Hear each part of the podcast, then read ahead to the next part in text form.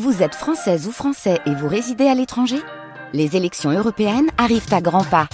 Rendez-vous le dimanche 9 juin pour élire les représentants français au Parlement européen. Ou le samedi 8 juin si vous résidez sur le continent américain ou dans les Caraïbes. Bon vote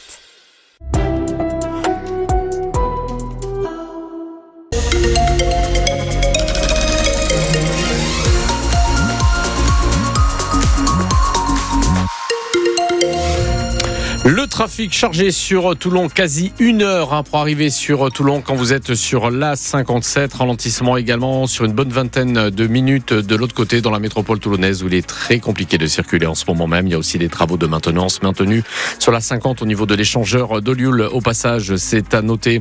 Euh, sur Marseille, densité du trafic sur Aubagne euh, en direction de, de, Marseille, en descendant sur Marseille, mais c'est vraiment pas grand chose. C'est normal, c'est l'heure de pointe aussi avec la sortie du boulot qui se profile à l'horizon. Nous avons un gros quart d'heure de ralentissement en arrivant sur Aix, surtout euh, sur Aix-les-Milles, du monde entre Vitrolles et les Pennes Mirabeau, partout ailleurs. Une circulation à peu près normale. On y revient euh, dans quelques instants. Pour la météo, c'est un ciel couvert annoncé pour euh, cette nuit. Pour demain, on ne verra pas le soleil de toute la journée. Hein. Nombreux nuages seront présents, même des pluies annoncées de Château-Renard à Salon. Quelques averses sur le Haut-Var et l'Estérel. Le vent qui va se renforcer un peu. Les températures à Marseille, il fera 15 degrés. À Toulon, 14 degrés. Et à Aix-en-Provence, 13 degrés.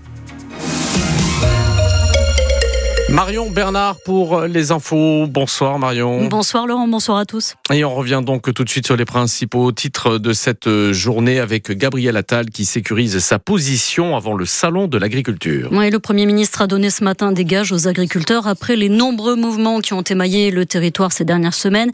Des précisions sur le choc de simplification très attendu par la profession ou encore le calendrier d'application de plusieurs mesures déjà décidées. En attendant d'autres déclarations prévues par le président de la République, cette fois dès ce week-end, pour le grand salon annuel agricole qui doit se tenir à Paris.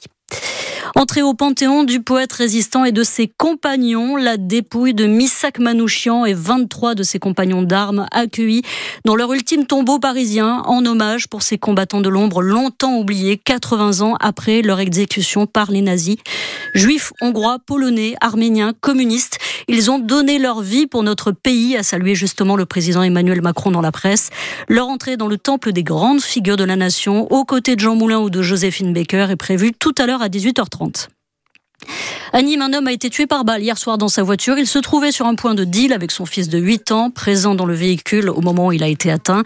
L'enfant, lui, est sain et sauf. L'an dernier, un garçonnet de 10 ans avait déjà perdu la vie, lui aussi victime d'une balle perdue, dans un quartier difficile de la cité gardoise. Une nouvelle plainte pour viol déposée contre le psychanalyste Gérard Miller. La victime, une femme de 39 ans, dénonce des faits datant cette fois de 2001, alors qu'elle avait 17 ans et qu'elle était élève en terminale. Elle dit avoir été agressée lors d'un rendez-vous au domicile de ce psychanalyste et figure de la télévision. Elle fait suite à plusieurs autres plaintes déposées ces dernières semaines pour le même motif. Le parquet de Marseille a mis la main sur un butin de 800 000 euros, une part de la somme récupérée par les instigateurs d'une arnaque aux travaux de rénovation. Ces derniers envoyaient de faux démarcheurs, réalisaient des diagnostics inquiétants sur des maisons individuelles, poussant ainsi les propriétaires à signer de grosses sommes pour des travaux de réfection. L'enquête, ouverte mi-janvier, parle de près de 300 victimes de la région de Marseille, principalement des personnes âgées et vulnérables. Enfin, une fois n'est pas coutume, presque aucune perturbation attendue ce week-end sur les voies ferrées. La SNCF annonce une circulation normale avec quelques perturbations localisées en raison d'une grève des aiguilleurs. On parle notamment peut-être des Alpes ou de la région parisienne. À l'appel du syndicat Sudrail, les aiguilleurs sont appelés à cesser le travail vendredi et samedi, soit le week-end du dernier choissé croisé de ces vacances d'hiver et surtout le début des vacances pour l'Académie d'Aix-Marseille.